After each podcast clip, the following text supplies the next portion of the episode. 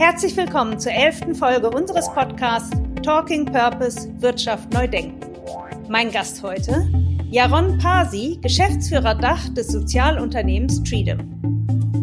Erfahrt von meinem Gast, wie der Gründer Federico Garcia vor rund zehn Jahren, inspiriert vom Computerspiel Farmville, den E-Commerce-Shop Treedom gründete, mit dem er bereits 1,5 Millionen Bäume sowohl an B2B-Kunden als auch an B2C-Kunden verkauft hat und auf diese Weise erfolgreich agroforstwirtschaftliche Projekte in verschiedenen Regionen der Welt realisiert hat. Außerdem erfahrt ihr im Podcast, warum Treedom sich dafür entschieden hat, mit marktwirtschaftlichen Mitteln Impact zu generieren, welcher Aufwand dahinter steckt, über Geotagging 1,5 Millionen Bäume und ihre Besitzer in Verbindung zu halten und wie erfüllend es ist zu sehen, wie viel Mehrwert für die Menschen über das Projekt geschaffen werden kann. Wir sprechen auch über die Gefahr von Greenwashing und das Freikaufen von Umweltsünden und darüber, dass ein Unternehmen, nur weil es Bäume pflanzt, noch lange kein nachhaltiger Player ist. Wir sehen uns als Impact-Unternehmen. Für uns ist Impact muss gleichwertig wichtig sein mit äh, sozusagen ähm, dem Profit, also der Gewinnmaximierung oder sonstigen. Ne? Es geht eben darum zu sagen, wir wollen den großmöglichen Impact haben, den wollen wir aber mit marktwirtschaftlichen Instrumenten erreichen. Das heißt, nicht um Spenden bitten, sondern tatsächlich sagen, hey, wir haben ja was für euch, das, ähm, das euch auch einen ganz persönlichen Mehrwert bringt. Herzlich willkommen, Jaron. Hallo Annette, vielen Dank für die tolle Einladung. Jaron, Freedom ist sicherlich noch nicht jedem im Begriff, obwohl doch zunehmend. Ich glaube, es wäre ganz gut, wenn du am Anfang unseren Zuhörern einmal erklären würdest, was genau macht Freedom, was ist das Geschäftsmodell und ihr seid in B2C und in B2B tätig. Wie geht das? Was ist euer Angebot? Sehr gerne. Also wir sind, äh, wie gesagt, ein Social Business. Ähm, bei uns geht alles, wie der Name schon ein bisschen verrät, um Bäume. Das äh, ist nämlich ein Wortspiel aus Trees und Kingdom. Dazu ah, können ja. wir auch gerne ah, später nochmal kommen. Mhm. Kingdom, richtig. Ähm, also bei uns, äh, wir pflanzen, bei uns können Menschen über unsere Plattform freedom.net einen Baum per Mausklick pflanzen, der im Gegenzug in einem unserer ähm, Projekte, vorwiegend im globalen Süden, gepflanzt wird, und zwar von einem Kleinbauern, dieser Kleinbauer pflegt diesen Baum auch langfristig im Rahmen von Agroforstprojekten. Diese Bäume kreieren dadurch ökologische, soziale, aber eben auch äh, ökonomische Benefits für den globalen Süden, aber auch für unseren Planeten. Und das vielleicht noch Besondere an Freedom ist, dass wir die ganzen, äh, die ganzen Bäume und Projekte digitalisieren. Das heißt, jeder einzelne Baum wird geogetagt, fotografiert, erhält eine eigene mhm. Webseite mit so einer Art Baumtagebuch und ganz vielen Edutainment-Features. Wir wollen einfach, dass Menschen verstehen, welchen Baum, äh, welchen Impact dieser Baum vor Ort kreiert, mhm. dass man sozusagen nicht nur einfach irgendwo Geld hingibt, sondern auch ein bisschen versteht, was man mit seinem Tun vor Ort bewirkt. Wir wollen sozusagen einen sehr spielerischen Ansatz, einen sehr spaßigen und mhm. positiven Ansatz ähm, rund um Baumpflanzen bieten. Wie seid ihr zu dieser Idee gekommen? Was hat euren Gründer bewegt, das Geschäft zu gründen und wann war das? Gib uns mal ein bisschen Hintergrund zu der Historie des Geschäftes. Sehr gerne. Naja, uns gibt's jetzt äh, im elften Jahr. Wir sind zehn Jahre alt äh, geworden ah, ja, dieses okay. Jahr. Wir sind sehr stolz darauf. Wir sind ein ähm, italienisch-deutsches ähm, Social mhm. Startup, nennen wir uns. Ähm, wichtig äh, dazu zu erwähnen, ich bin Geschäftsführer für den deutschsprachigen Raum. Ähm, unser CEO und Gründer Federico Gacer sitzt in Florenz, wo unser Headquarter mhm. beheimatet ist. Die ganze Story begann 2009, 2010. Und mhm. ähm, da wir über Purpose reden, ähm, das war damals noch nicht so sehr im, im, im Gespräch, dieses Wort, aber unsere Mission, deswegen nennen wir es auch Mission, äh, begann ja. damals. Nämlich, mhm. ähm, das waren zwei Jungs, Fede und Tommaso, zwei gute Freunde, die auch zusammen gearbeitet haben und äh, während eineinhalb Jahren sehr viel in Afrika gereist sind und dort auch gelebt mhm. haben für ein Gas, Biogasprojekt, das sie evaluieren mussten. Ähm, und haben bei ihren vielen Reisen, vor allem in entlegene Regionen Afrikas, bemerkt, dass Abholzung ein zunehmendes Problem ist mit Sicherheit mhm. keine besonders große Erkenntnis, aber was für die zwei neu war, naja genau, das, das wusste natürlich schon jeder. Aber was für die zwei neu war, ist, dass ähm, Abholzung nicht nur ökologisch eine Katastrophe mhm. bedeutet, sondern eben auch sozial mhm. und ökonomisch. In mhm. entlegenen Regionen Afrikas haben Kleinbauern, von, sag ich mal, Mikrounternehmertum, das heißt, kleinste nachhaltige Landwirtschaft zu betreiben, hingewechselt zum, zur Abholzung, entweder von Konzernen bezahlt oder ähm, einfach illegal abgeholzt und dann auf den lokalen Märkten äh, verkauft. Sprich, Mikrounternehmertum ist verloren gegangen, aber eben auch die Nahrungsmittelproduktion, die nachhaltige Nahrungsmittelproduktion. Das heißt, man hat worden. die Menschen dazu gekriegt, ihren eigenen Lebensraum zu zerstören oder ihre eigene ökonomische Zukunft zu zerstören. Richtig, aus Aussichtslosigkeit und so weiter und so fort. Ne? Ja. Ähm, und all die Sachen ähm, waren für die neu. Gleichwertig wichtig für, unseren, für unsere Gründung ist aber auch ein ganz anderes Phänomen, ganz, ganz anderer Art. Nämlich 2009, 2010, ähm, eines der ersten großen Browser-Games, ähm, das auf Facebook äh, stattgefunden hat oder über Facebook, war ein Spiel namens Farmville. Ah ja, wo genau. inner, innerhalb nur weniger Wochen und Monate über 30 Millionen Menschen äh, daran teilgenommen haben und der Großteil hat tatsächlich ähm, ich sag's mal überspitzt, die Kreditkarte gezückt und ja. echtes Geld gezahlt für digitale Schafe und digitale Bäume. Für Bäume, die es gar nicht gibt, ja, genau. Ganz genau. Und tatsächlich ähm, hat Feder auch an diesem Spiel teilgenommen, ah, ähm, hat 150 Dollar eingezahlt für digitale Bäume aus Afrika heraus. Ähm, um ehrlich zu sein, da gibt's eine schöne Side-Story, einfach nur um eine Frau zu imponieren. Denn nur dann durfte er sie über dieses Spiel kontaktieren.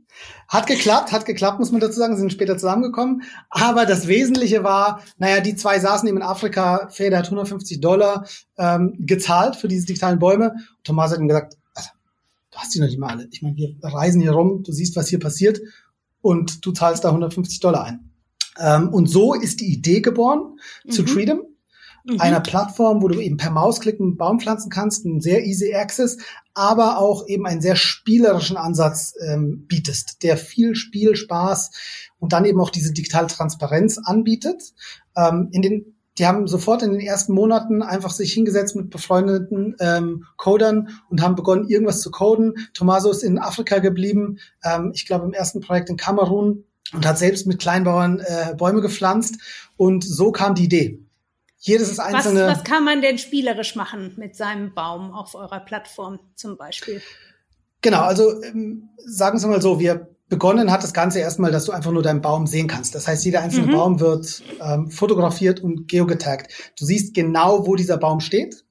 Mhm. Du siehst den Baum du kriegst ein Foto aus der Baumschule, das ist ein Gruppenbild und im äh, Nachhinein dann auch nochmal ein Baum nach, äh, ein Foto nach der Umpflanzung zum Kleinbauern mhm. und hast dann diese Art Baumtagebuch, wo du spielerische Updates bekommst, wo einfach mal erzählt wird, naja, welcher Impact wird generiert. Mal erzählt ein Kleinbauer, mal erzählt ein Projektmanager, mal erzählt einer von Sager Forstmanager im Headquarter, ähm, mal gibt's einfach nur Updates zur Baumart. Wir wollen einfach, dass die Menschen ähm, vielleicht auch mit naja, spielerisch herangeführt werden, mit einer sehr positiven Tonalität, manchmal auch bewusst oberflächlich, um über solche Themen äh, nachzudenken. Dann mhm. haben wir also ganz viele Dinge wie, wir waren ähm, mit Wissenschaftlern, glaube ich, die ersten, die sozusagen eine Schätzformel errechnet haben, ähm, wie viel CO2 dein bestimmter Baum bindet.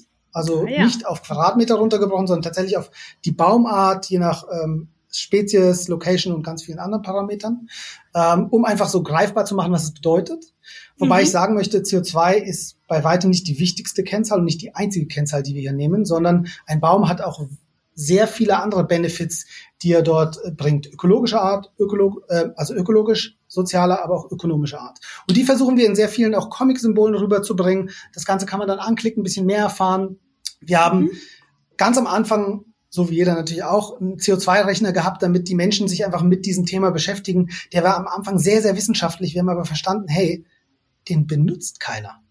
Insofern sind wir immer mehr dazu übergegangen, ah, okay. die ein bisschen oberflächlicher zu gestalten, sozusagen eine Eintrittsbarriere zu schaffen, eine sehr niedrige Eintrittsbarriere mhm. zu schaffen, bis hin zu dem, dass wir vor eineinhalb Jahren einen neuen gelauncht haben oder einen zusätzlichen, der Neutralize.it, auch ähm, unter dieser Adresse zu finden im Netz, wo man eigentlich nur noch durch ein Comichaus läuft, Dinge mhm. anklickt und so seinen jährlichen Fußabdruck errechnen kann. Natürlich auf auf einer gewissen Schätzung basiert, das basiert auf äh, Datenbanken.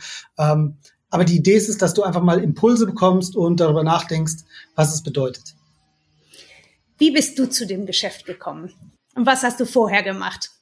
Sehr gerne, erzähle ich gerne in kurzen Worten. Also meine meine Stationen sind, glaube ich, bunt gemischt. Ich habe ähm, sowohl in der NGO-Welt ähm, gearbeitet, also in der Non-Profit-Welt, mhm. ähm, bin dann, habe parallel Dinge gemacht wie Dokumentarfilm und mhm. habe dann auch einen Ausflug gemacht in die Konzernwelt, allerdings auf CSR-Seite.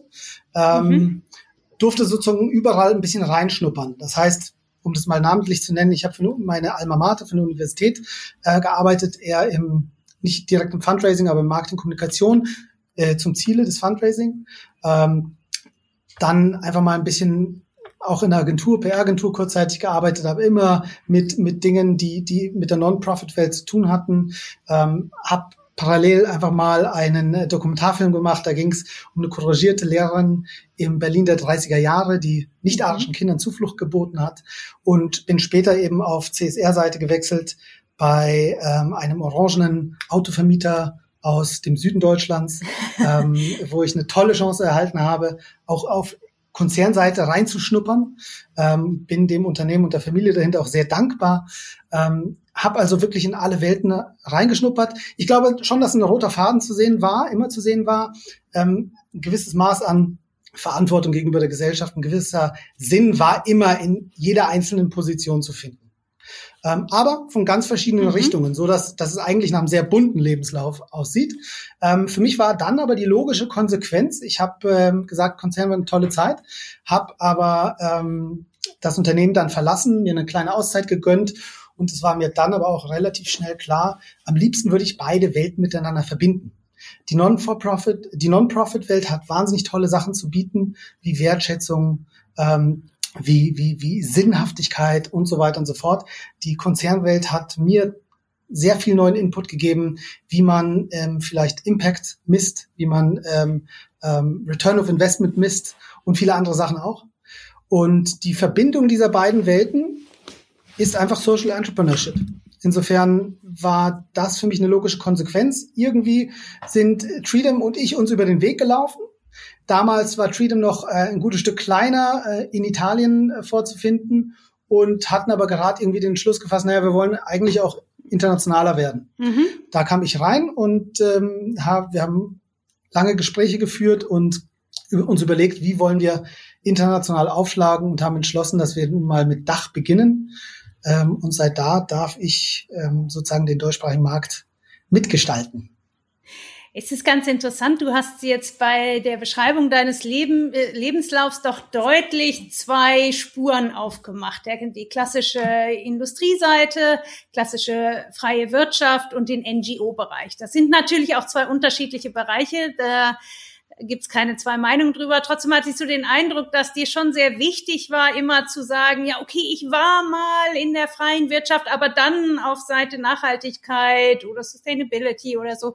Ähm, glaubst du, dass es wichtig ist, hier den Unterschied zu betonen zwischen den verschiedenen Geschäftsmodellen. Ihr seid ja auch ein Unternehmen. Ihr seid ein Sozialunternehmen, aber ihr seid ein Unternehmen. Ihr seid also kein NGO. Ähm, glaubst du, dass das für das, was ihr tut, wichtig macht? Oder ist das eher so ein bisschen so ein moralischer Anspruch? Da ist die freie Wirtschaft, der Kapitalismus und so weiter. Hier ist das Sozialunternehmen. Ähm, ich würde keine der beiden Seiten verteufeln und äh, auf keinen der beiden Seiten irgendwas besonders betonen wollen. Also ich bin froh und wahnsinnig dankbar, auch auf, der, auf die Konzernseite geschnuppert zu haben. Und auch wenn es, weil es einfach die logische Konsequenz war, auf CSR-Seite war, ähm, einen ganz anderen Input zu bekommen. Und wir haben einfach entschlossen, naja, es gibt schon so viele NGOs, wir wollen aber doch irgendwas anders machen. Einerseits wollen wir Dinge ausprobieren. Wir mhm. wollen Leute mit einem spielerischen Ansatz, mit vielleicht auch ein bisschen anderem Mehrwert Bäume, Pflanzen nahebringen. Und dazu kommen wir auch gleich, weil dieses digitale Abbild sich zum Beispiel äh, als Geschenkmöglichkeit anbietet.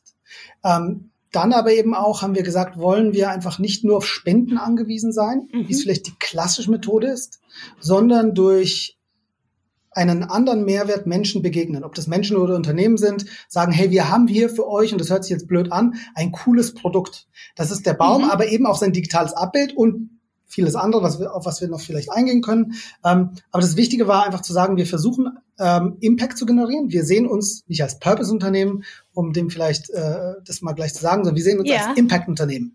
Für uns ah, ja. ist Impact muss gleichwertig wichtig sein mit äh, sozusagen ähm, dem Profit, also der Gewinnmaximierung oder sonstigen. Ne? Es geht eben darum zu sagen, wir wollen den großmöglichen Impact haben, den wollen wir aber mit marktwirtschaftlichen Instrumenten erreichen. Das heißt, ah, ja, nicht um Spenden bitten, sondern tatsächlich sagen, hey, wir haben ja was für euch, das, ähm, das euch auch einen ganz persönlichen Mehrwert bringt.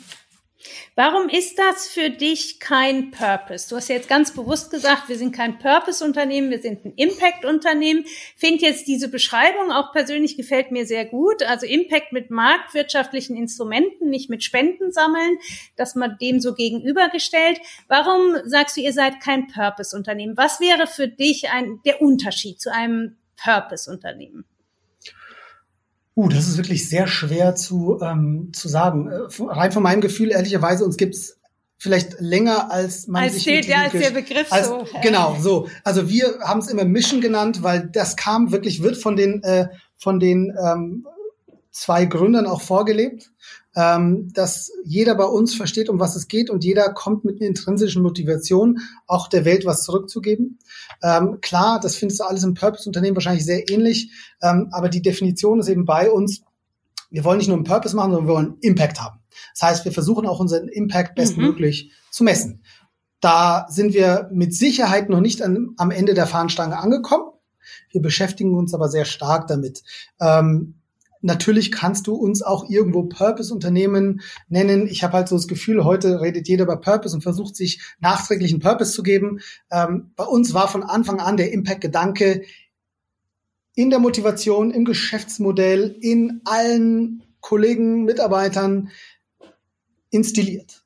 Also einfach innen drin und daher sehen wir uns Social Startup Impact Unternehmen.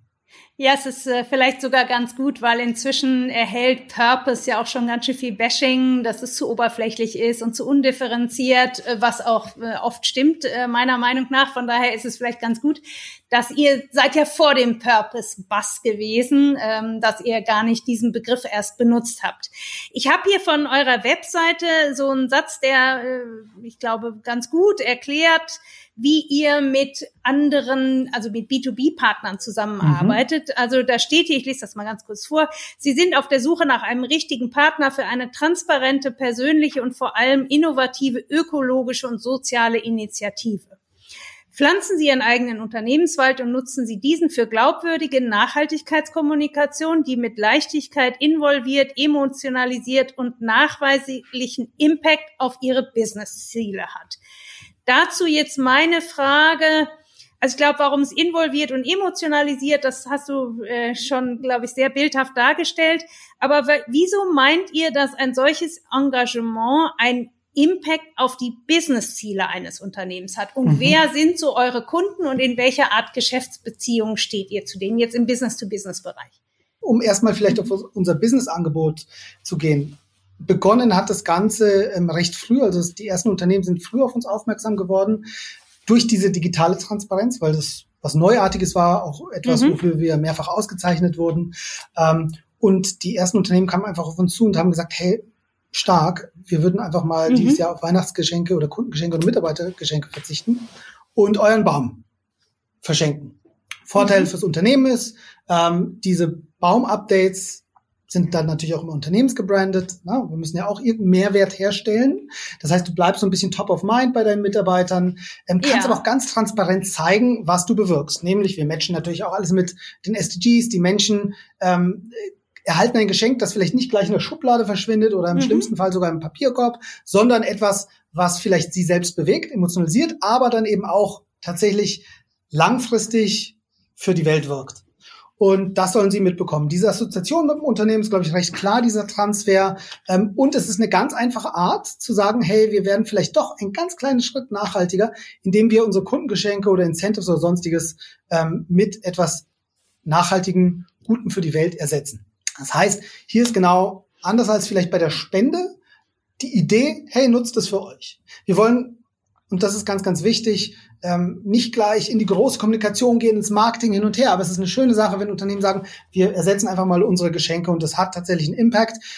Gleichwohl möchten wir immer wieder betonen, nur weil ein Unternehmen Bäume pflanzt, ist es kein nachhaltiger Player. Nachhaltigkeit ist viel tiefgreifender. Das ist wichtig und das betonen wir auch in unseren Gesprächen. Ähm, aber es ist eben ein Instrument dafür, vielleicht einen schönen ähm, ersten, zweiten oder zwanzigsten Schritt zu tun, um etwas Unnachhaltiges mit einer etwas nachhaltigeren Initiative zu ersetzen. Und dann gab es aber auch Unternehmen, die irgendwann gesagt haben, hey, wir würden eure, eure Bäume auch gerne in, als Incentives nutzen. Ob das mal ein mhm. Marketing-Incentives oder ähnliches. Sozusagen dieses klassische Clickbait. Da versuchen wir natürlich darauf zu achten, ähnlich wie bei Melita, zu gucken, haben die denn sonst irgendwas aus dem Bereich Nachhaltigkeit zu erzählen? Ne? Mhm. Also haben die sich vielleicht auf eine Reise begeben. Ich finde, das ist ganz, ganz wichtig. Ähm, wie gesagt, viele von uns haben beide Welten erlebt, die Non-for-Profit als auch die For-Profit-Welt. Ähm, wir leben oder wir haben in der Arbeitswelt die Lebensrealitäten kennengelernt und wollen hier auch nichts verteufeln. Wir glauben aber, wenn ein Unternehmen sich auf eine Reise begibt und das vielleicht auch, also das auch glaubwürdig macht, dann ist es wert, wenn, wenn wir sie vielleicht dabei zu unter, äh, unterstützen. Denn ein Baum kann so ein bisschen ähm, Aufmerksamkeit generieren bei Mitarbeitern oder Kunden. Und dann hast du eben die Chance, deine Story zu erzählen. Wenn du erstmal die Aufmerksamkeit hast, dann kannst du vielleicht erzählen, auf welche mhm. Reise du dich begibst, welche Nachhaltigkeitsinitiativen du wirklich machen möchtest oder unternimmst oder wohin du willst und so weiter und so fort. Und da finden wir es eigentlich ganz spannend, auch Unternehmen dabei zu unterstützen. Und überprüft ihr das oder sagt ihr, solange du meinen Baum kaufst, wir wissen ja, wir machen was Vernünftiges und wenn du den finanzierst, ist das für uns gut genug? Ähm, oder gibt es da gewisse Voraussetzungen, dass ihr einen Partner akzeptiert? Das ist natürlich eine Frage, die wir uns ähm, ständig stellen. Ihr habt wieder. zum Beispiel ja vielleicht, ich glaube, ihr habt Nestle auch als Kunden, die mhm. sind ja ziemlich äh, in Verruf ja. geraten wegen Palmöl und anderer mhm. größerer Katastrophen. Es ist ja auch oft von Greenwashing die Rede. So wie ich dich hier erlebe, ähm, muss, muss das für dich das Horrorwort sein, überhaupt mit sowas wie Greenwashing in Verbindung gebracht werden, weil ich manchmal den Eindruck habe, ihr habt echt Ziele und eine Mission und wollt die erfüllen. Ähm, hört ihr das manchmal? Bekommt ihr den Vorwurf, dass ihr da anderen Firmen durch eine ganz einfache, die müssen ja nur Geld auf den Tisch legen, durch eine ganz einfache finanzielle Investition ein so ein gewisses Greenwashing oder Purposewashing sogar ermöglicht? Ich glaube, so wie alle Unternehmen oder Unternehmungen oder NGOs oder Initiativen, die sich in diesem Feld bewegen, das mag nicht nur Baumpflanzen sein, aber die irgendwas sozial-ökologisches tun, ähm, und mit Unternehmen arbeiten, hören diese Frage ständig. Und es ist auch gut, dass diese mhm. Fragen gestellt werden. Und wir stellen uns diese Fragen genauso. Mhm. Ähm, ich glaube, dass wir einen Weg für uns gefunden haben, ähm, das Greenwashing zu unterbinden. Ähm, also es ist uns eben ganz wichtig, wenn jetzt ein Unternehmen sagt, ähm, wir wollen einfach nur Kundengeschenke oder Mitarbeitergeschenke ersetzen, da ist keine Kommunikationsaktivität dahinter, dann würden wir das bei wahrscheinlich fast jedem Unternehmen tun. Ähm, ja, genauso wie jeder. Okay. Du wirst immer wieder mhm. dasselbe hören. Aber wenn es erstmal um diese eine Sache geht, ähm, Geschenke zu ersetzen, äh, ist das eine, finde ich, eine Sache, die ganz okay ist, ähm, wo, die wir wirklich gut vertreten können. Wenn es dann in die Kommunikation geht, in der Marketinginitiative, dann setzen wir uns im Team immer zusammen und schauen, wie schaut es denn aus. Ganz wichtig ist uns dabei, dass wir wirklich einen echten Dialog mit, mit den mhm. Unternehmen und den Menschen dahinter gehen. Ich finde, die Menschen dahinter sind sehr, sehr wichtig. Mhm. Welches Vertrauen fassen wir da? Ähm, haben wir ein gutes Gefühl? Und in vielen äh, Fällen lassen wir uns auch nochmal ein Kommunikationsveto einräumen. Also wir wollen wirklich mhm. dann aber auch mitsprechen können, wie kommuniziert wird, ähm, damit wir hier Fehler vermeiden. Nestle kann man offen ansprechen. Ja, auch mit Nestle. Auch Nestle hat schon Bäume gepflanzt. Die erste ähm, Beziehung kam dadurch, dass unser Gründer also Federico Gaccia ähm, Ashoka Fellow wurde. Mhm. Ähm, Ashoka ist ein Netzwerk von Social Entrepreneur, Entrepreneuren, sehr renommiert. Und Nestle ist Unterstützer dieser, der, des Ashoka-Netzwerkes. Ja. Er hat dort einen Preis gewonnen. Ähm, der geht immer persönlich an den Entrepreneur. Und mhm. Felder hat gesagt, nee, das will er nicht persönlich. Er steckt es, investiert dieses Geld in Bäume. Ah ja. Das waren die ersten ähm, Bäume von Nestle. Ähm, kann man mögen, kann man nicht mögen. Ähm, wir haben uns gefreut, weitere Bäume zu pflanzen, ehrlicherweise Wir sind mit denen jetzt in noch keine große Marketingkampagne oder Kommunikationskampagne sonstiges gegangen. Es gab mal ähm, tatsächlich Nespresso hat mal ein paar Bäume verschenkt in Belgien, wo es keine gelbe Tonne gibt, wo du die Kapseln in den Markt bringen musst. Und am Tag des, des, Inter, des dem internationalen Tag des Recyclings hat Nestle, äh, Nespresso einfach mal Bäume von uns als Dank verschenkt. Da wurde auch nicht viel ja. kommuniziert. Da hat einfach ein, der Kunde, wenn er in, den Shop kam, ein Baum als Dank bekommen. Ähm, wir konnten das mit uns vereinbaren. Es gibt mit Sicherheit immer wieder Leute, die sagen, hey, das ähm, können wir nicht mittragen. Dann ähm, ist dem so. Wir möchten an dieser Stelle, unüberhörbar, gerne auf unseren Sponsor hinweisen. Bayer Dynamic, der renommierte Kopfhörer- und Mikrofonhersteller aus Heilbronn, der den Großteil seiner exzellenten Pro-Audio-Produkte am Standort in Handarbeit fertigt. In diesem Fall unterstützt er uns mit dem Fox USB-Mikrofon und den DT770 Pro Kopfhörern. Somit ist sichergestellt, dass wir uns hier gut verstehen. Ihr habt ja auch eine B2C-Seite. Ihr verkauft ja. die Bäume ja auch direkt. Wir müssen, glaube ich, jetzt erstmal wissen, wie viele Bäume sind denn in diesen zehn Jahren schon gekauft und gepflanzt worden? Und wie ist ungefähr der Anteil dessen, was Firmen bei euch kaufen und was Privatpersonen ganz direkt bei euch kaufen? Mhm.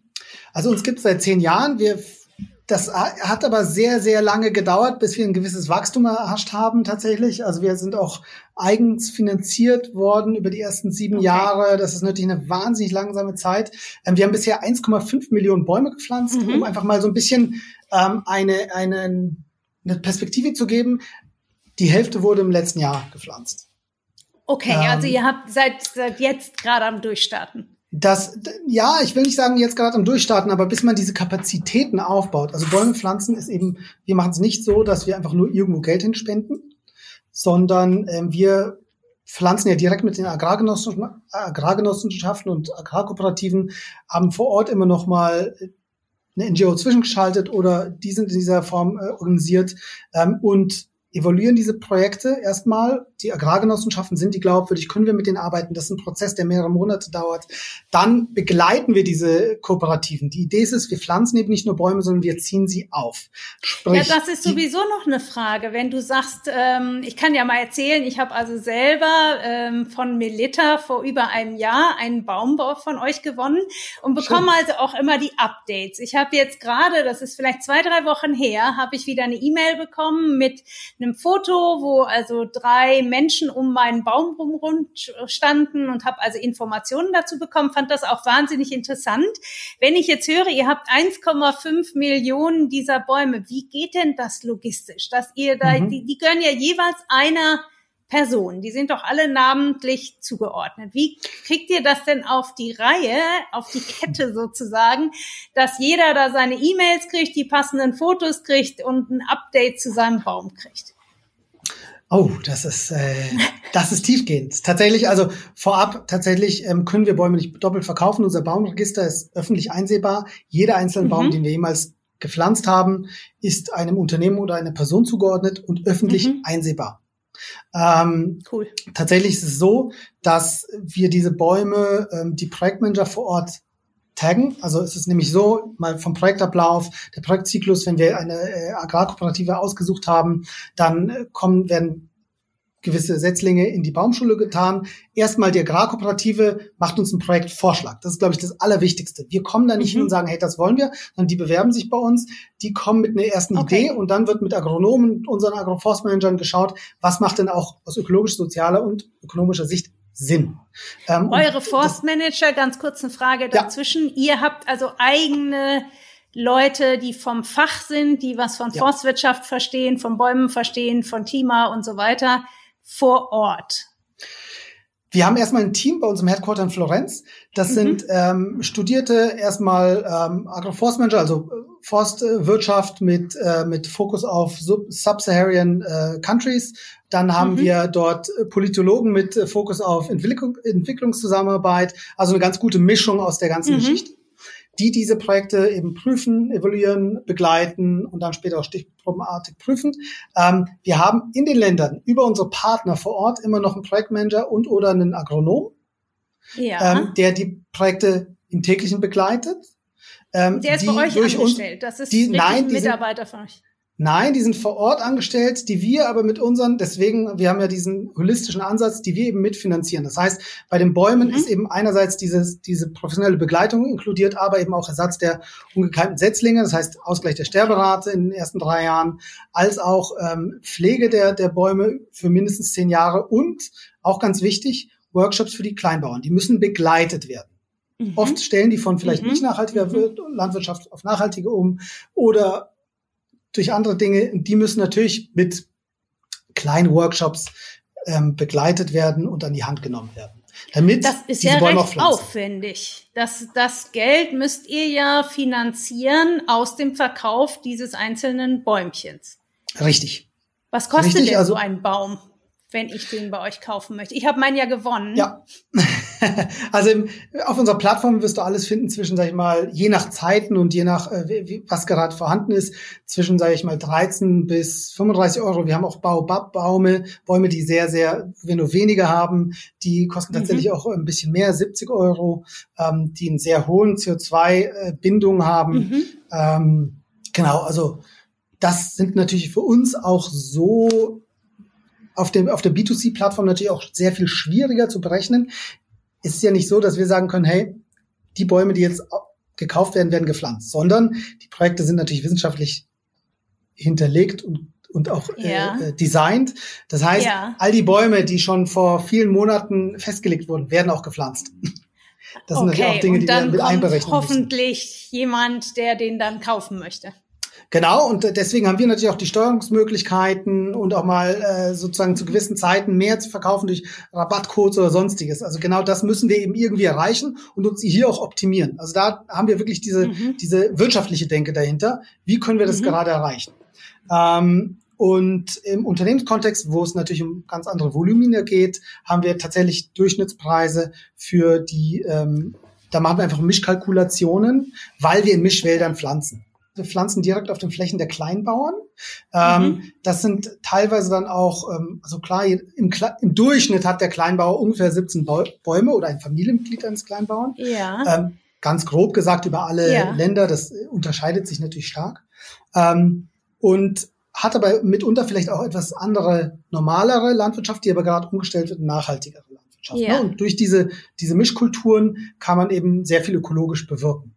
Und das heißt, wir genau, wir gucken hier in dieser Region wird das und das getan, soll das getan werden und das wird dann eben langsam bei sich umgesetzt. Und die Bäume kommen dann sozusagen, und das sage ich jetzt, da nehme ich die ganz klassischen äh, Startup-Begriffe in den Mund, in unseren E-Commerce. Okay. Wenn wir ja. aber mit ja, so ist es. Ja. Ne? Und wenn, wenn, wir, wenn wir aber Bäume mit ähm, Unternehmen pflanzen, haben wir natürlich das, den Vorteil, es sind ganz andere Volumina und wir haben natürlich auch mitunter mal ähm, Partnerschaften, die über mehrere Jahre äh, hinweggehen. Da haben wir ganz ja. andere Sicherheiten, weil wir nicht alles vorfinanzieren müssen. Ähm, das geht eben über Monate zuvor. Ne? Also ich weiß, auf unserer Pla Plattform sieht es so leicht aus per Mausklick. Wenn wir nämlich ja. mit Pflanzen reden, ist es nicht in die Baumschule, sondern es ist dann von der Baumschule zum Kleinbauern.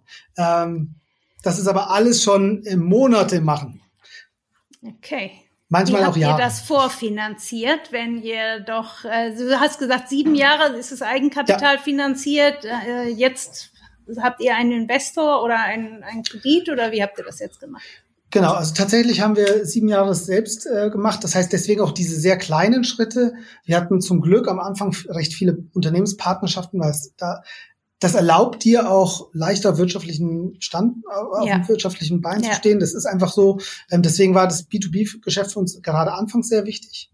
Ähm, und wir haben vor ein paar Jahren, wo wir uns auch bereit gefühlt haben. Das heißt, dass wir eine gewisse Infrastruktur geschaffen haben, dass wir ein Know-how entwickelt haben. Wir haben viele Förderungen bekommen, unsere Projekte wissenschaftlich zu belegen, ähm, diese Richtlinien zu schreiben. Wir, die Bill Gates Stiftung hat uns eine große Arbeit in Kenia ähm, finanziert und so weiter und so fort.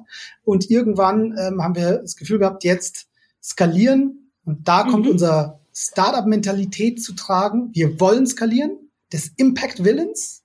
Ja. Ähm, dafür brauchen wir jetzt ein Investment. Und wir haben Impact-Investoren an Bord geholt. Das sind vorwiegend Family Offices, die eben mhm. oft die junge Generation, die Impact für die Welt kreieren möchte. Ähm, deswegen, klar, unsere Projekte sind alle auch nach den UN-Nachhaltigkeitszielen, den SDGs gematcht. Mhm. Und all das lässt sich natürlich auch im Investment zeigen. Ähm, das hat bisher gut geklappt. Das sind ähm, keine Investoren, die morgen wieder raus wollen, sondern die okay. auch des Impact-Willens da sind.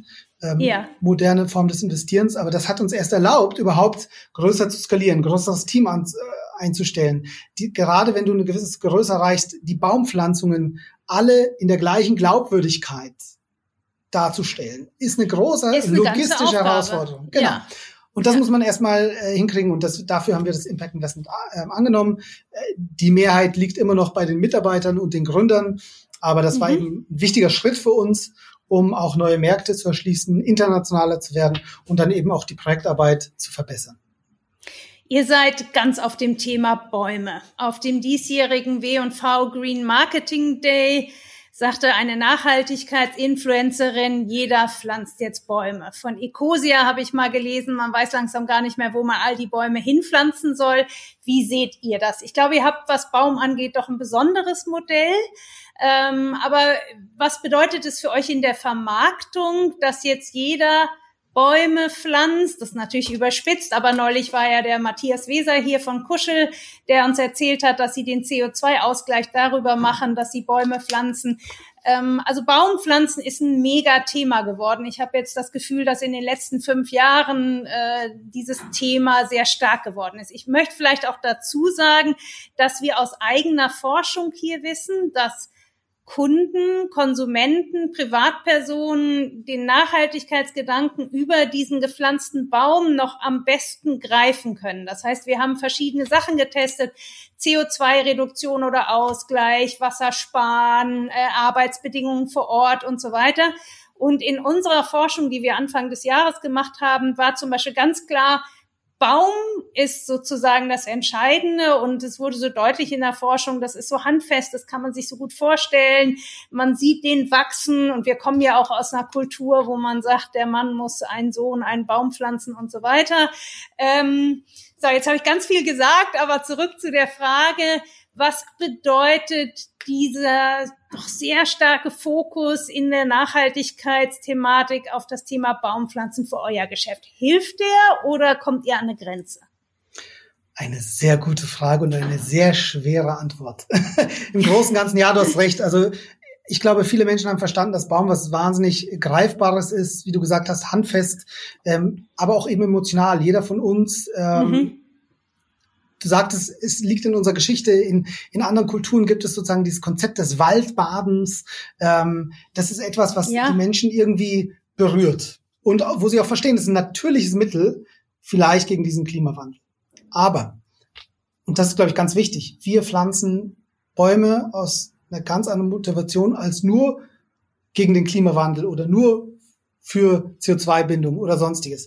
Ähm, ich glaube, Bäume pflanzen ist dann von großem Vorteil, wenn du ein sehr holistisches Projekt hast. Also es gibt ganz viele Arten, Bäume zu pflanzen. Da gibt's auch nicht mhm. nur schwarz und weiß, da gibt's ganz viele Grauschattierungen. Ähm, ich glaube, die müssen hinterfragt werden. Es ist auf der einen Seite natürlich für uns schön, dass Bäume pflanzen so ins Zentrum gerückt ist. Als wir begonnen haben, war das noch eine olle Kamelle. Ne? Ja, vor ähm, zehn Jahren war das noch nicht groß. genau, und ich würde mal sagen, äh, der, der Hype ist tatsächlich erst seit drei Jahren entstanden. Das ist so mein mhm. Gefühl, vielleicht sogar seit zwei Jahren noch verstärkter. Einfach weil immer mehr Leute nach Nachhaltigkeit fragen und du hast recht. Ähm, der Baum ist ist sehr oft eben so der Tool, das Tool, wo der, der, der Endkunde, wenn ich jetzt aus Unternehmenssicht denke, einfach mal irgendwie sagt, ah ja, das ist sehr cool. Okay, das, das verstehe ich. Handfest, das Ja, das, das ist, das ist irgendwie vom Gefühl. Kuschel pflanzt ja sogar Bäume Richtig. hier in Hamburg in einem Waldstück, in einem sehr beliebten, bekannten Waldstück, weil sie sagen, der Effekt, so, dass man sagt, hier in Hamburg forsten wir auf oder haben einen Beitrag Absolut. zur Aufforstung, kommt eben bei den Kunden sehr gut an. Der Matthias Weser sagte sogar, er würde lieber über andere Dinge sprechen, weil sein Fokus ist eigentlich die Kreislaufwirtschaft. Ja. Ähm, und nicht das Bäume pflanzen. Aber er hat er sagt, er hat es versucht und Sie sehen das von den Klickraten auf der Webseite und von den Gesprächen mit den Kunden. Was wirklich bewegt die Menschen, ist diese Idee, ich kaufe mir hier einen Bademantel und dafür wird tatsächlich hier in Hamburg in einem wunderschönen Wald ein Baum gepflanzt. Zwischendurch ein Hinweis in eigener Sache. Wer sich noch näher mit Purpose beschäftigen will, dem empfehle ich unser neues Buch Corporate Purpose, das Erfolgskonzept der Zukunft, wie sich mit Haltung, Gemeinwohl und Profitabilität verbinden lassen.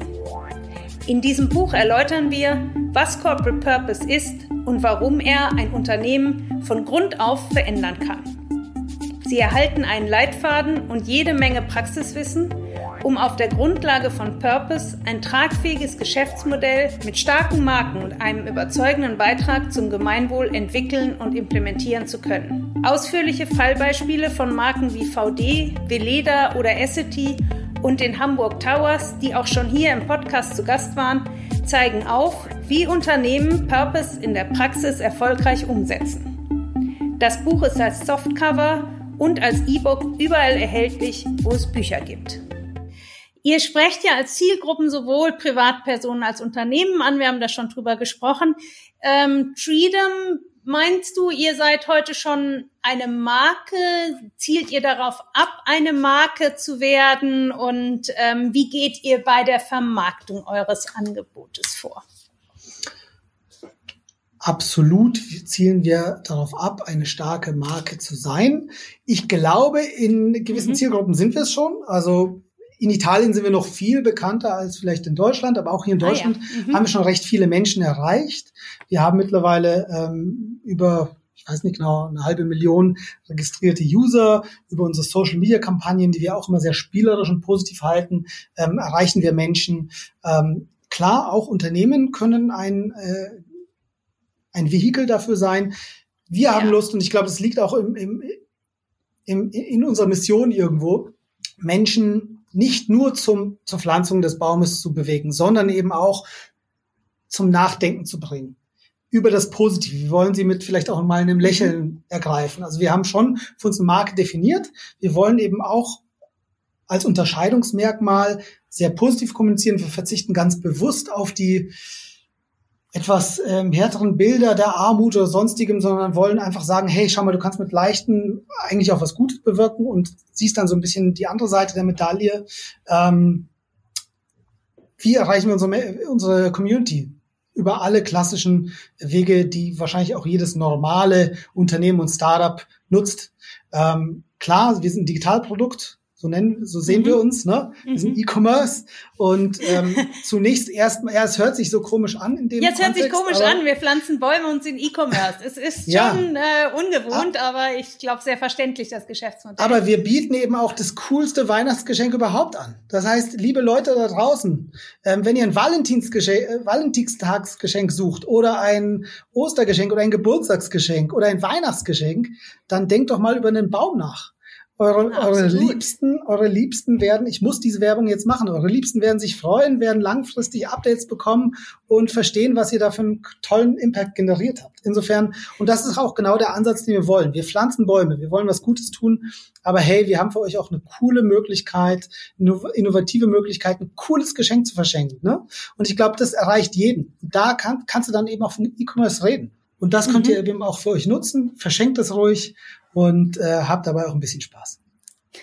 Diese Werbung unterstütze ich gerne. Ich finde, es ist auch wirklich ein schönes Projekt, weil man wird mitgenommen und ich freue mich immer, wenn ich ein Update bekomme. Von daher kann ich diese Bewerbung von Freedom als eine ganz tolle Geschenkidee nur unterstützen. Das war es jetzt mit es dem Werbeblock. Verzeiht mir. Alles gut. Es gibt ja inzwischen zunehmend Möglichkeiten, sich wohltätig, nachhaltig, wie auch immer zu engagieren. Ähm, zum Beispiel viel im Gespräch die das noch recht junge Unternehmen Share.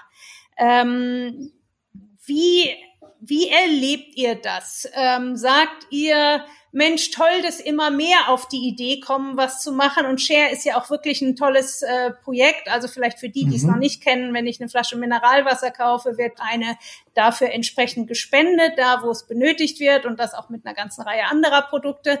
Ähm, erlebt ihr es als eine Öffnung für den Gedanken, dass immer mehr Leute sagen, na gut, ich könnte Share, aber ich könnte jetzt auch bei Tree dem Baum oder ich kauft bei Kuscheln Bademantel oder bei Bean United die Kaffeebohnen, wird es sozusagen ein Kampf der Social Businesses und NGOs um die Spendengunst. Äh, reiht man sich bei UNICEF, äh, Ärzte ohne Grenzen und so weiter in die, in die Spendenparlamente mit ein? Sehr spannende Frage. ähm, mal ganz persönlich, wie sehe ich das? Also erstmal äh, stimmt mich das unheimlich positiv. Mhm. Denn viele Jahre wird immer gesagt, die äh, Konsumenten wollen nichts vom Thema Nachhaltigkeit wissen. Genau, wir sehen die wollen aber, konsumieren, die wollen genau, einfach nur haben, was sie haben wollen. Ja. ja. Richtig. Aber wir sehen, dass es funktioniert und das ist erstmal super positiv. Äh, ein Unternehmen wie Share, das als Vorreiter hier echt auch eine tolle äh, Marketing, äh, tolle Marketing Kampagnen macht und wirklich eine schöne Marke aufgebaut hat. Ähm, es ist doch toll, wenn wir den großen etablierten Unternehmen zeigen, hey, ihr müsst da was tun. Vielleicht mhm. ähm, ich persönlich finde ja diese die, die, Verbindung zwischen dem gemeinnützigen Gedanken und dem dem Unternehmertum, wie ich schon am Anfang gesagt habe, sehr spannend. Klar, mhm. ganz wichtig ist dabei aber auch immer, dass ähm, dass es nicht nur ähm, ein Marketing-Tool ist, sondern dass tatsächlich auch vielleicht die Lieferketten und all das ein bisschen nachhaltiger gestaltet werden. Aber ich glaube, vorrangig ist es erstmal ein Aufruf und ein Ausrufezeichen für die etablierten Unternehmen. Hey, hört mal zu, hier gibt es eine Zielgruppe, die will genau das. Wo steht ihr denn? Und was mhm. macht ihr? Insofern freue ich ja. mich da wunderbar. Ich finde das eine tolle Sache. Ähm, ja, es, es verwischen auch hier und da mal die Grenzen zwischen den Non-For-Profit und For-Profit. Auch das finde ich nicht immer schlecht. Ich glaube, dass die Non-For-Profit-Welt es ruhig als gute Challenge sehen sollte, weil ich glaube, da gibt es noch einige, ähm, die vielleicht äh, Nachholbedarf haben, wie man junge Zielgruppen erreicht. Mhm. Ähm, die sollten es aber auch als Chance sehen. Und ich würde es absolut Dazu als Chance vielleicht begreifen. gleich als Frage. Ähm, du sagst jetzt, wie man junge Zielgruppen erreicht. Ähm, habt, ihr habt bestimmt ja Daten über eure B2C, also über eure mhm. Endkunden. Erreicht ihr damit hauptsächlich junge Zielgruppen oder ist das bunt gemischt? Ähm, Also über unsere Social-Media-Kampagnen erreichen wir selbstverständlich mehr junge Menschen. Wir sind sehr stark auf Instagram und Facebook vertreten, auch auf allen okay, anderen. Sprich, so schlicht über das Medium, über das ihr unterwegs seid. Aber dadurch, dass wir ein Digitalprodukt sind und natürlich die Menschen äh, langfristig im besten Fall auch wieder auf die Webseite kommen, um zu sehen, was ihr Baum so gerade treibt oder beziehungsweise der Impact ihres Baumes, ähm, das ja. sind natürlich eher junge Menschen. Also sagen wir es mal so, ich glaube zwischen 15 und äh, 45 sind wir sehr stark, ganz besonders zwischen sag ich, 20 und 35, ähm, mit einem leichten mhm. Überhang an ähm, Frauen. Äh, das gibt auch sicherlich unsere Grafik her, die sehr spielerisch ist ähm, mhm. Aber ich würde sagen, wir sehen es trotzdem, dass es Menschen aus wirklich allen Belangen, aus allen Backgrounds und aus allen Altersklassen gibt, die Bäume bei uns pflanzen. Nur ist es einfach ganz klar, unsere Marketingkanäle, dort, wo wir die Menschen erreichen, sind nun mal dort, wo wir einen Überhang an jüngeren Zielgruppen finden. Wir kriegen aber auch regelmäßig Anrufe auf unseren Hotlines, die, die nachfragen, hey, wie funktioniert das auf der Webseite und äh, könnt ihr uns begleiten dabei? und Insofern. Dann sprechen wir eher über ältere Zielgruppen. Ja, da, sagen wir es mal so, da, die, die, vielleicht um das mal so zu unterscheiden, wir würden die anders ansprechen. In der älteren Zielgruppe geht es vielleicht über die klassischen Gespräche, äh, noch mehr ähm, mhm. tiefgründig in die Projekte hinein, auch klassische Fragen bei den Jungen nicht, dass die da nicht tiefgründig reingehen, das möchte ich nicht sagen. Sie lassen sich aber sehr viel eher auf die Updates ein, um darüber was zu lernen. Ähm, und da wird's halt natürlich noch spielerischer äh, vermittelt. Wenn du auf, wenn du mal bei uns auf den Baum klickst, dann findest du dort die Comic-Symbole der, der Superkräfte. Da kannst du auch draufklicken und mehr darüber erfahren. Das würden junge Menschen wahrscheinlich intuitiver tun als ähm, ältere Menschen. Ja. Insofern ähm, informieren die sich ein bisschen anders. Ihr seid ein Unternehmen, ihr seid ein Wirtschaftsbetrieb. Nach welchen KPIs messt ihr mhm. euren Erfolg? Und wenn ich das fragen darf, seid ihr profitabel? Inzwischen mhm. funktioniert auch das Geschäftsmodell hinter der Idee, dass die Bäume mit Sicherheit einen Impact schaffen, einen Mehrwert schaffen für die Menschen und die Natur. Ich glaube, das steht außer Frage. Mhm. Aber äh, habt ihr es auch geschafft, hiermit ein profitables Geschäftsmodell zu etablieren. Ja. Ich würde vielleicht den, die KPIs in drei Kategorien einteilen. Zunächst mhm. einmal klar die Baumpflanzung und die Qualität der Baumpflanzung. Das mhm. heißt, da sind ganz klar, kannst du natürlich sehen, die einfachen KPIs, die wir auf der Webseite kommunizieren, weil sie einfach äh, catchy sind und weil die jeder versteht, sind mhm. die Anzahl der, der, der Bäume, die Anzahl Bäume, der Kleinbauern, ja. die Anzahl der, der ähm, CO2. Wir ja. arbeiten aber auch intern mit anderen KPIs. Wir sind auch gerade im Prozess mit externen Beratern, ähm, ein neues Impact Assessment Modell für uns mhm. zu erstellen. Mhm. Also tatsächlich, wir wollen uns da auch verbessern. Das ist, glaube ich, ganz, ganz wichtig zu sagen. Wir, mhm. Das ist für uns gleichwertig wichtig. Auch für unsere Investoren. Auch das wird immer wichtiger und das ist gut so. Mhm. Ähm, das heißt, da definieren wir gerade, sind wir im spannenden Prozess, der nicht von heute auf morgen passiert. Wie kann man Artenvielfalt messen? Wie kann man die Benefits, ja. die man vor Ort äh, kreiert, messen? Ne? Und da, da sind wir gerade ja. dabei. Dann haben wir mit Sicherheit auch als KPI, wie viele Menschen erreichen wir eigentlich im Westen? Weil das gehört auch zu unserem Gründungsmythos. Mhm. Vergess, vergessen wir mal kurz das Bäume pflanzen, das, das bloße Verkaufen oder Pflanzen, ne? sondern eben auch zu sagen, ähm, wen erreichen wir da? Das heißt, da haben wir die klassischen äh, Social Media KPIs, ähm, klar haben wir auch den Net, Net Promoter Score, um zu verstehen, wie ist die Zufriedenheit, was können wir noch tun, damit, damit ähm, äh, unsere, unsere Members sozusagen auch Lust haben und mehr verstehen über ihren Impact ihrer Bäume. Und zuletzt, klar, also die klassischen Wirtschafts-KPIs gehören dazu. Wir waren bisher in fast jedem Jahr profitabel, in einem Jahr nicht, wo mhm. wir einfach das Investment getätigt haben. Aber mhm. wie von Anfang an, wir sind nicht mit Heuschreckengeld reingekommen und gesagt, jetzt machen wir auf dicke Hose, sondern ganz, ganz wichtig, wir wollen ein langsames, gesundes, nachhaltiges Wachstum. Ähm, wir haben das Impact Investment angenommen, damit wir wachsen können in neue Märkte des Impact Willens. Ähm, mhm. Und da muss man auch vorsichtig mit umgehen. Ähm, insofern ja, uns geht's gut. Wir hatten ein gutes Jahr. Also tatsächlich in mhm. diesem sehr mhm. ungewöhnlichen 2020 ähm, sind wir nicht nur mit dem blauen Auge davon gekommen, sondern wir hatten wie geplant ein starkes Wachstum. Ähm, glücklicherweise ist die Thematik Nachhaltigkeit nicht so wie alle denken in den Hintergrund gerückt. Ich glaube, die war trotzdem sehr stark im Bewusstsein der Menschen. Ähm, und ähm, das haben wir glücklicherweise gemerkt. Also wir konnten wirklich ähm, viel erreichen. Ich glaube, es ist eher sogar mehr ins Bewusstsein der Menschen gerutscht, was wir aus unseren Forschungen wissen. Auch einfach daher, dass wir doch mehr kapiert haben, dass wir mit all unserem Wissen künstlicher Intelligenz, unserer Digitalisierung die Natur eben nicht beherrschen können. Und äh, ich glaube, insofern, so erleben wir das zumindest immer im, in den Diskussionen mit äh, Menschen, die wir führen, dass das Bewusstsein für die Natur eher gewachsen ist. Was passiert, falls diese Krise eher noch länger anhält, Arbeitslosigkeit steigt und das persönliche Einkommen knapper wird, das ist natürlich nochmal eine andere Frage. Aber ich glaube, der, das Wissen und die Awareness dafür, dass wir mit der Natur nicht rumspielen können, wie wir es wollen, dass das endlich ist, ich glaube, das hat diese dieses Jahr neben allem Leid eben auch zusätzlich gebracht. Letzte Frage an dich, Jaron. Ähm, was kannst du anderen Gründern, Managern, Startups empfehlen, die wie ihr das Ziel haben, Impact mit marktwirtschaftlichen Instrumenten zu erwirtschaften? Was sind so deine Top drei Tipps? Wow. Ähm,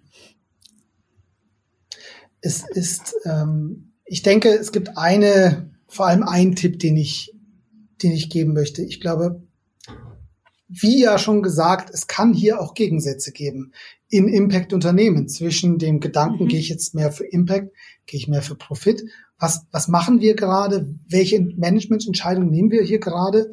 Und ich glaube, das A und O dabei ist, dass du ein tolles Team hast, die mhm. alle eben auch intrinsisch motiviert sind, mhm. ähm, die, die, diesen, die Mission, den Purpose, den Impact, wie immer du es nennen möchtest, alle gleichwertig mittragen. Und ja klar, wir haben es auch mit, äh, wir hatten schon Leute im Team, die vielleicht nicht ganz so weit waren. Ähm, und genau da kannst du mal haken. Ich glaube, dass du in so einem, in so einer Unternehmung ähm, dich auch schwerend Fragen stellen musst in den Wirtschaftsentscheidungen, aber auch in den Entscheidungen nach draußen, was du vertrittst. Wir müssen ja auch mal äh, fragen, wir werden natürlich auch hinterfragen, das ist auch gut so. Ähm, aber nur wenn du die Sachen auch offen im Team diskutierst und die richtigen Personen da sitzen hast, die es aus den richtigen Motivationen tun, kannst du, glaube ich, zu einem guten Ergebnis kommen und kannst es dann noch viel leichter nach außen vertreten. Insofern, ähm, wir sind auch gerade in einem Prozess ähm, für neue Mitarbeiter und ein ganz wichtiger, ganz wichtiges Ding, das wir so uns anschauen, ist der Cultural Fit, der sozusagen mhm. mit der Mission einhergeht, dem Impact, mit der Unternehmenskultur. Ähm, und dann denke ich, ist es auch sehr viel leichter, den, die, die Mission, Purpose, Impact, was auch immer, nach außen zu tragen. Ich denke, das, ich glaub, das ist das war ein wunderbares Schlusswort. Äh, ich bedanke mich sehr herzlich.